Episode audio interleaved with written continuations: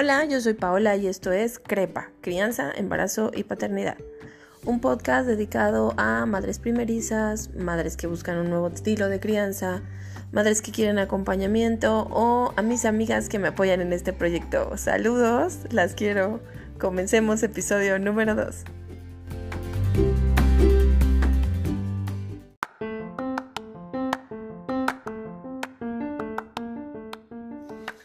Bienvenidos a este nuevo episodio. Quiero empezar platicándoles sobre mi experiencia en la depresión postparto. Creo que es importante decir que en este episodio aprenderemos que no hay una causa como tal científica o única eh, que sea responsable de la depresión postparto. Eh, se han encontrado diferentes causales, por así decirlo, que pueden detonar la depresión postparto. También lo vamos a platicar en este episodio. Y por lo tanto yo quiero platicarles la historia de cómo nació mi primera hija para que vean como ustedes vayan detectando la serie de causales, la serie de cosas que fueron fomentando a lo mejor algo que ya traía yo hormonalmente o que se pudo desencadenar debido a esto.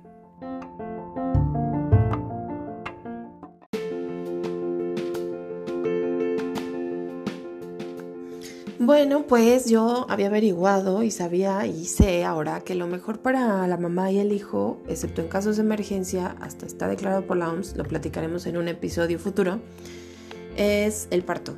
Entonces yo ya tenía mi idea de que fuera parto, pero uno es primerizo, les digo que no tengo familiares a mi alrededor que tengan hijos, y entonces, eh, ni amigos, entonces para mí encontrar un doctor, un ginecólogo fue muy complicado, que se adaptara a presupuesto, y que tuviera eh, que estuviera aquí en donde yo estoy en la zona norte de la ciudad y que tuviera esta mentalidad actualizada. Llegué con una ginecóloga que de hecho tuve que cambiar porque por múltiples circunstancias y terminé con un ginecólogo muy amable pero que no quitaba el, el, dedo del renglón de que fuera cesárea a pesar de que yo le decía que quería parto, el para qué, no sé qué.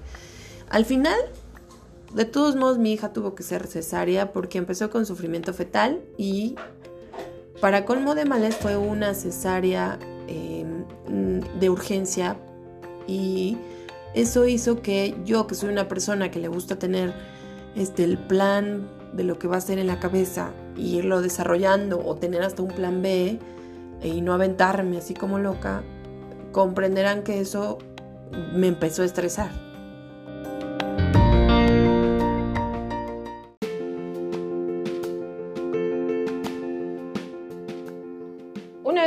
En contexto sobre que soy un poquito control freak, este, voy a platicarles acerca de cómo salió todo.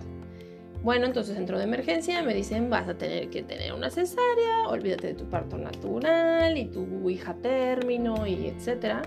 Pues 39 semanas apenas cumplidas y cuchillo, ¿no? Eh, me meten a un, al quirófano, como la mayoría de los quirófanos, helado, frío estás acostada en la, plancha. Eh, todavía no dejaban entrar a mi marido, mi marido entró ya casi, casi al final. Eh, está rodeado de enfermeros, doctores, asistentes, tal, tal, tal. Y todos platican a tu alrededor como si no estuvieras. Bueno, eso fue mi caso. Y entonces, por primera vez en mi vida, me empiezan a dar ataques de ansiedad, que yo no sabía que eran ataques de ansiedad. Me empieza a dar un ataque de ansiedad ahí en la plancha, que yo no sabía que era un ataque. Y este, los doctores así, oye, y si le ponemos no sé qué, le vamos a poner tal cosa, tal medicamento, no sé, no sé si está en seguro gastos médicos mayores o, o este, es este persona física, no sé, bla, bla, bla. Y yo, ¿por qué no me preguntan a mí? Estoy aquí, bla, bla, bla. bla, Lo único que entró en mi rescate y a la persona a la que siempre le voy a estar agradecida es a la, anestesióloga, que era la esposa de mi ginecólogo. Eh, una persona súper amorosa, como con un sentido maternal desarrollado muy cañón, que de verdad conectó conmigo, se interesó por mí como persona y se preocupó por mí y entabló una conversación conmigo. Eh, a mí me pusieron el epidural, no me dolió, la verdad, muy buena anestesióloga. Eh, me empezó a platicar conmigo y me dijo, notó que yo ya tenía un ataque de pánico y me dijo, te tienes que calmar, necesito que respires, que hagas estos ejercicios porque yo ya no te puedo poner más anestesia porque podemos tener complicaciones con tu hija.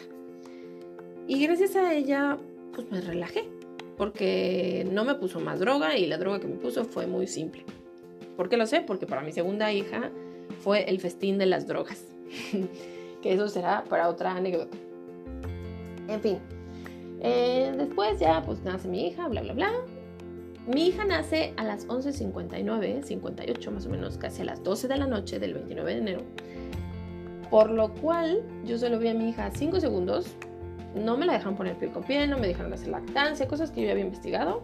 Y uno no está tan empoderado. Y eso que yo ya había investigado, chicas, ojo. Se llevan a mi bebé y yo no la veo hasta las 10 de la mañana del día siguiente.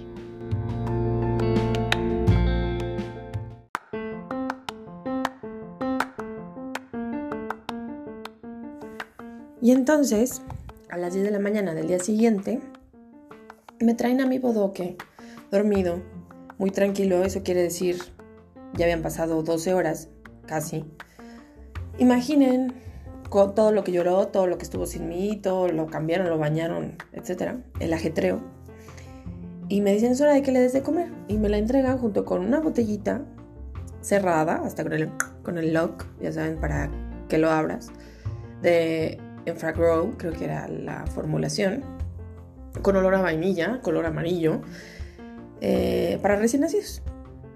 Estas características, imaginen lo que implica, conservadores, colorantes, saborizantes, eh, azúcares. Es una formulación totalmente distinta al super porque cuando compró la de super, era, sabía hasta diferente, porque la probamos también. Todo esto causa adicción en el bebé por el azúcar y el saborizante, este, a pesar de que yo me la pegué en cuanto llegó, nos causó mucho conflicto, muchos problemas eh, para hacer eh, la lactancia efectiva. Y eso también rompe el vínculo. El tiempo que estuvimos separadas rompió el vínculo. No tuvimos un clic, una emoción, eh, un, vínculo, una vinculación física, mental, química, hormonal, debido al tiempo que estuvimos distanciadas. Esto es una causal.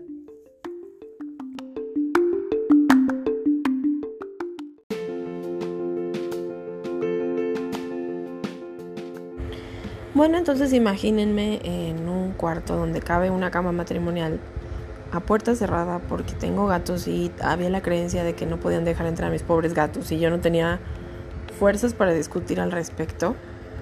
Encerradas las, cerradas las ventanas porque, claro, se decía que iba a ser un invierno muy frío y con un recién nacido, pues los cambios de temperatura y las bajas temperaturas. ¿Cuál? Ese invierno fue el invierno más caluroso que se pueden imaginar, el del 2014 Hacía un calor en ese cuarto encerrados.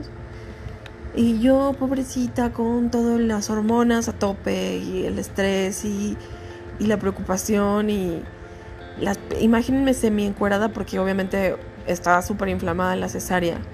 No me cerraba ningún pantalón de los que tenía. Había ido a comprarme ropa, pero claro, como madre primeriza, yo pensaba que con esa talla iba a entrar y pues no, porque por el dolor no te cierra la ropa a presión. Y entonces estaba normalmente yo acostada sobre una toalla y con una bata porque no me cerraba la ropa. Y un desfile de familiares políticos y mis familiares entraban a la casa. Me acuerdo mi casa era muy chica y, eh, estaba llena de gente todos los días porque todo el mundo me fue a ver, o sea... Entonces imaginen esta situación donde no tienes tu espacio personal, donde hablaremos en un podcast acerca del respeto al posparto, la cuarentena. La cuarentena es para la mamá y el bebé, para la familia, para el papá. La cuarentena es para hacer vinculación, para fortalecer la lactancia. Pero eso uno no lo sabe si no investiga. Por eso les estoy contando mi historia.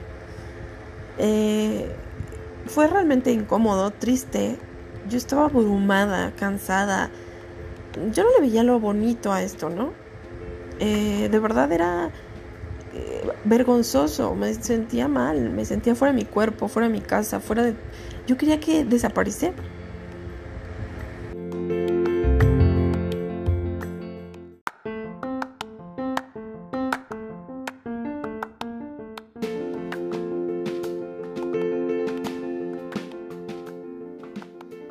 Bueno, y pues después de esto tuve que irme a casa de mis papás porque yo sin mi marido no iba a poder. Entonces este, decidimos movernos a casa de mis papás donde podíamos recibir ayuda de alguien este, que pudiera este, turnarnos en la noche con la niña, que... porque mi hija sufría, o sea, mi hija no dormía más de media hora corrida. Si teníamos suerte dormía una hora, una hora de corrido eh, y se despertaba en llanto y dolor y eh, ella sí fue una bebé que sufrió y lloró y se la pasó mal. Su primer baño como bebé primeriza le fue en feria porque la bañó mi suegra y la bañó mi esposo y le dio frío y a la antigua, no, no, no, pobre de mi hija también, ¿eh? tampoco se la vio fácil. Entonces decidimos irnos a casa de mi mamá, donde, de mis papás, donde recibiríamos más apoyo.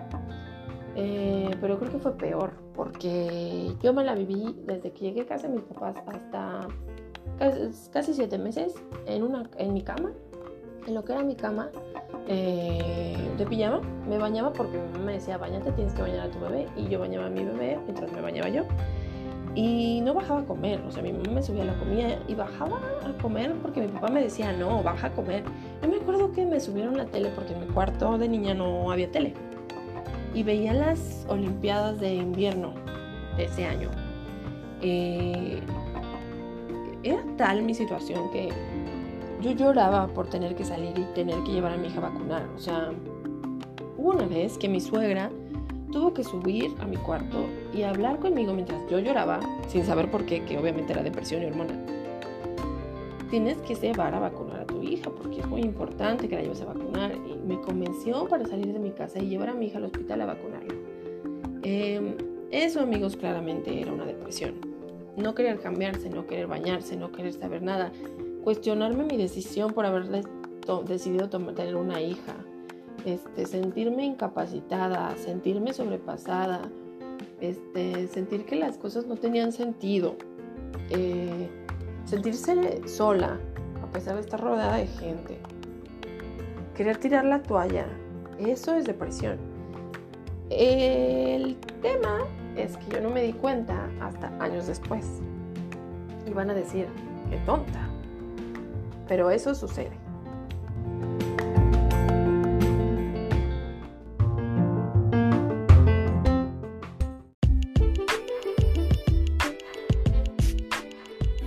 Ahora voy a dar unos datos que arroja la OMS acerca de la depresión postparto, eh, que afecta de, de cada seis mujeres a una. Y es una enfermedad que se caracteriza por tristeza persistente y pérdida de interés en las actividades que normalmente se hacían con gusto, así como la incapacidad de llevar a cabo actividades cotidianas, como lo que yo les platicaba, bañarse, comer, etc. ¿no? Eh, puede ser durante al menos dos semanas o alargarse en caso de eh, ser mucho más seria o no recibir atención. Eh, también las, con, las personas con depresión presentan síntomas como pérdida de energía, cambios de apetito, necesidad de dormir más o menos de lo normal, ansiedad, disminución de la concentración, indecisión, inquietud, sentimiento de inutilidad, culpabilidad, desesperanza y pensamientos de autolesión o suicidio. Como se darán cuenta, estos síntomas eh, son muy difíciles de notar porque pueden ser eh, síntomas también de falta de sueño, de estrés post postraumático de no dormir, de los desvelos, de tener un recién nacido, si llora mucho. Eh, entonces, es muchas veces por eso la depresión postparto es, eh, no es tomada en serio o se piensa que es consecuencia de ser madre, ¿no? Eh, también es importante destacar algunos otros síntomas como los sentimientos de agobio, un llanto persistente sin razón aparente y la falta de lazo afectivo con el bebé dudar de la propia capacidad de cuidar una misma y del bebé. Es lo que yo les platicaba. Yo con mi hija no tuve ese vínculo que se hace cuando nace el bebé, tanto por la separación tan inmediata y no tener el piel con piel ni estos minutos y el distanciamiento por horas eh, rompen el vínculo. Eh, esto aumenta o, potencializa las causales de depresión postparto. Mm, la depresión postparto lo importante es que puede tratarse con ayuda profesional. Hay terapias de conversación y en casos más extremos hay medicamentos que pueden ayudar. Y hay medicamentos seguros durante la lactancia materna porque este es un tema que existe y, como lo dice la OMS, es tratable. Sin un tratamiento, la depresión postparto puede durar meses o incluso años. Como yo les dije, mi depresión duró un año y, y, afecta la salud y el desarrollo del recién nacido y tu relación con tu hijo. Es importante hablar de tus sentimientos con las personas cercanas, pedir ayuda, eh, porque por eso es importante platicarlo, porque esto no es normal.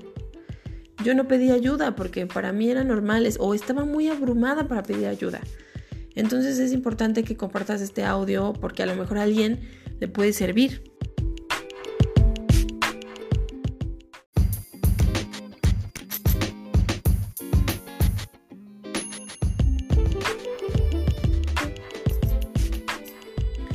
Hablemos ahora de los tipos de depresión. Está el baby blues, eh, que es la, una depresión que tiene los mismos síntomas de los que hablamos que nos describió la OMS, eh, pero la diferencia con una depresión clínica es que esta dura dos semanas ah, o diez días y desaparece.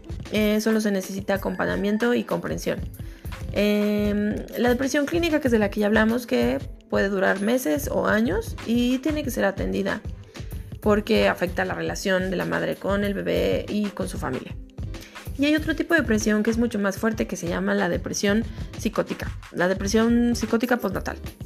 Esta depresión, al igual que las otras, este, no tiene una causa como tal. Se cree que puede ser entre un desequilibrio eh, químico mental o un desequilibrio, desequilibrio, causado por las hormonas, ¿no? por el desajuste hormonal. Eh, trae como consecuencia que la madre intenta lesionar a su hijo. Va más allá de su control. Es importante que entendamos que es una enfermedad, ¿no? Porque la gente sin conocimiento, en la ignorancia, suele decir que es una madre fría y sin corazón y que quiere asesinar a su hijo porque está loca. Y es muy feo decir eso porque la madre en su salud mental eh, pierde el control. Eh, entonces esto es totalmente tratable, se controla con medicina. Eh, y la madre puede seguir teniendo a su hijo eh, después de un tratamiento que no lleva mucho tiempo. Es importante hacer este, esto público y que eh, haya un conocimiento al respecto para que, como todas las enfermedades mentales, eh, salga del tabú y se pueda trabajar y no haya un estigma.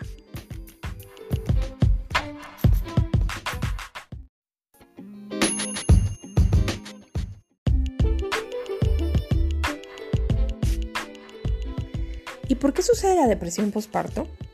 Cuando yo me puse a investigar al respecto hace 6 o 7 años, descubrí que no hay una causa como tal este, que esté descubierta. Hay varios detonantes eh, que varían de país en país. Entonces ahora me puse a la tarea de investigar específicamente sobre México y de lo que encontré, como imaginarán, hay muy poca investigación. Eh, un artículo científico que se llama Depresión postparto un problema de salud pública que requiere de mayor atención en México, escrito por, no sé si sean doctoras, son cuatro mujeres, eh, de la Dirección de Investigaciones Epidemiológicas y Psicosociales del Instituto Nacional de Psiquiatría Ramón de la Fuente Muñiz. Es un artículo muy bien hecho, sobre todo muy bien documentado, tiene una excelente bibliografía, eh, donde habla, entre muchas cosas, eh, tiene hasta una tabla y, y habla sobre las clases sociales y cómo eso influye pero específicamente habla sobre los causales en México.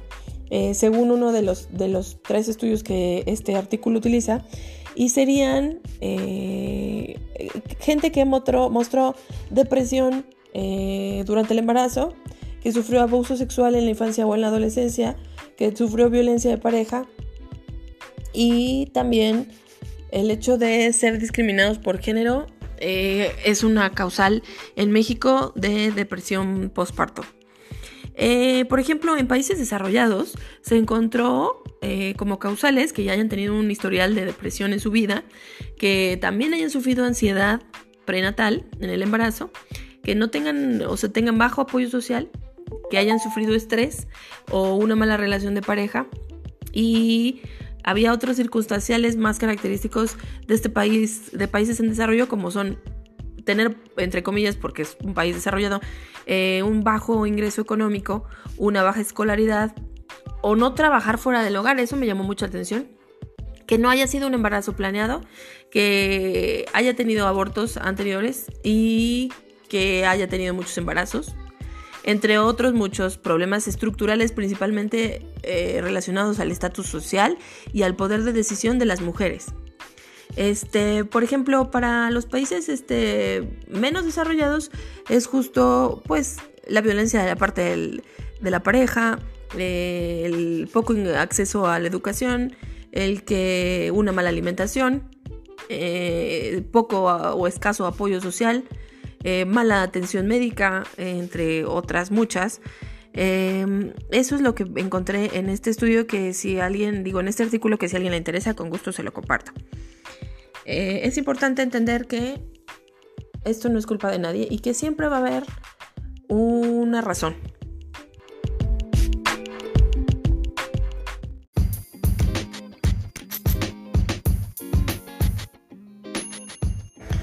¿Y por qué considero que es importante hablar de este tema hoy justamente? Porque debido a la pandemia, las enfermedades mentales, como habrán oído, han ido en aumento. Y la depresión postparto no se queda atrás. Hay un estudio realizado por la Universidad de Alberta en Canadá que mostró que el número de mujeres que informaron síntomas de depresión materna aumentó hasta el 41% en comparación con un 15% anterior al brote del COVID, de la pandemia. Y el número de mujeres que experimentaron un empeoramiento de sus síntomas de ansiedad de moderada a alta aumentó del 29 al 72%. Esta encuesta fue realizada a 900 mujeres, 520 de las cuales estaban embarazadas y 380 que ya acababan de dar a luz en los últimos 12 meses. Eh, se les preguntó sobre sus síntomas de depresión y ansiedad antes y después de la pandemia. Eh, obviamente los investigadores descubrieron que la crisis de salud global se ha exacerbado y ha exacerbado estas luchas eh, con las madres con la probabilidad de que la depresión y la ansiedad eh, haya aumentado sustancialmente. este tema es muy importante justo por esto. De por sí siempre los temas de la maternidad se manejan como tabús y, y ¿saben quién lo maneja como tabú? Las mujeres. Porque estamos inculcadas a esta idea que les explicaba yo del episodio anterior de la belleza y el, sueño de la virgen embarazada, eh, o esta aula de romanticismo que envuelve la, la, maternidad, que hay que romper esa burbuja. O sea, sí hay embarazos que pueden ser hermosos y románticos, pero pues la mayoría no, o, y si no es la mayoría, de todos modos tendría que hablarse, porque esas mujeres no pueden estar solas, sufriendo depresión en su casa, sintiéndose culpables porque son las pobres madres y no quieren a su hija y se arrepienten. Eh, esto es una realidad mental, es una realidad de salud, es algo que se tendría que hablar y platicar para que esa mujer cuando esté llorando y sienta que se le está cerrando el mundo, alguien le diga, esto no te pasa porque tú odias a tu hija, tiene solución, vamos, vamos a un doctor, vamos con un terapeuta.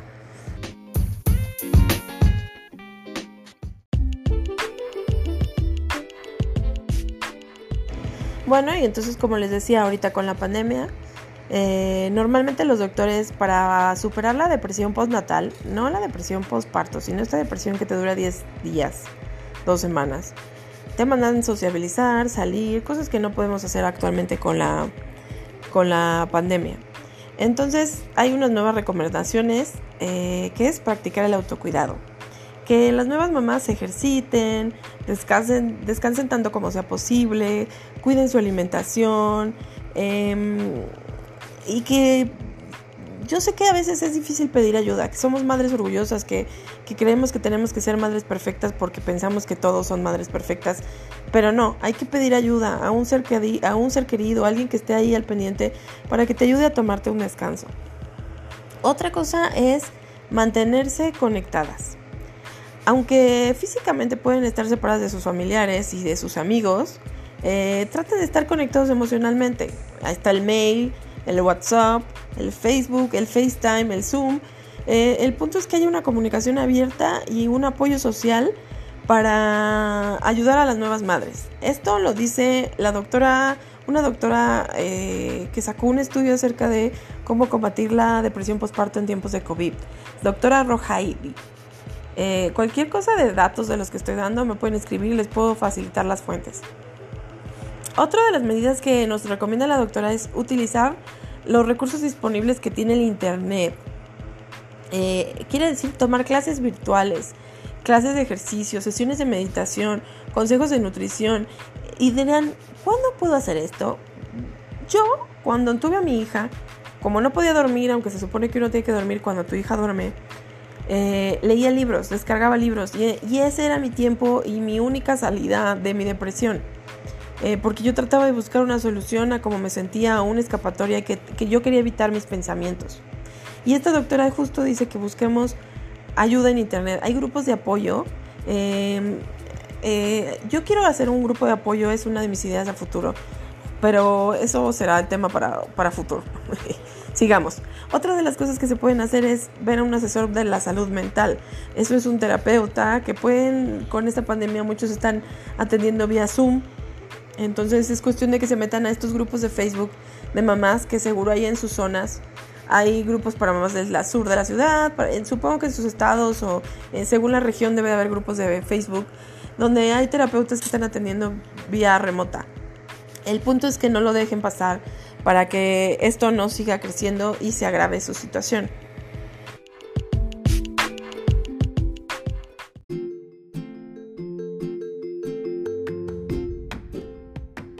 Bueno, pues yo creo que hasta aquí vamos a dejar nuestro episodio. Eh, no quiero hacer episodios muy largos porque sí creo que es padre hacer como estos podcasts cortitos de acompañamiento, eh, sobre todo porque mi voz no es muy educada y puede llegar a hartar. Creo que la conclusión de este tema es que es importante darle visibilidad. Si tú sufriste depresión postparto, comparte tu historia en tus redes sociales.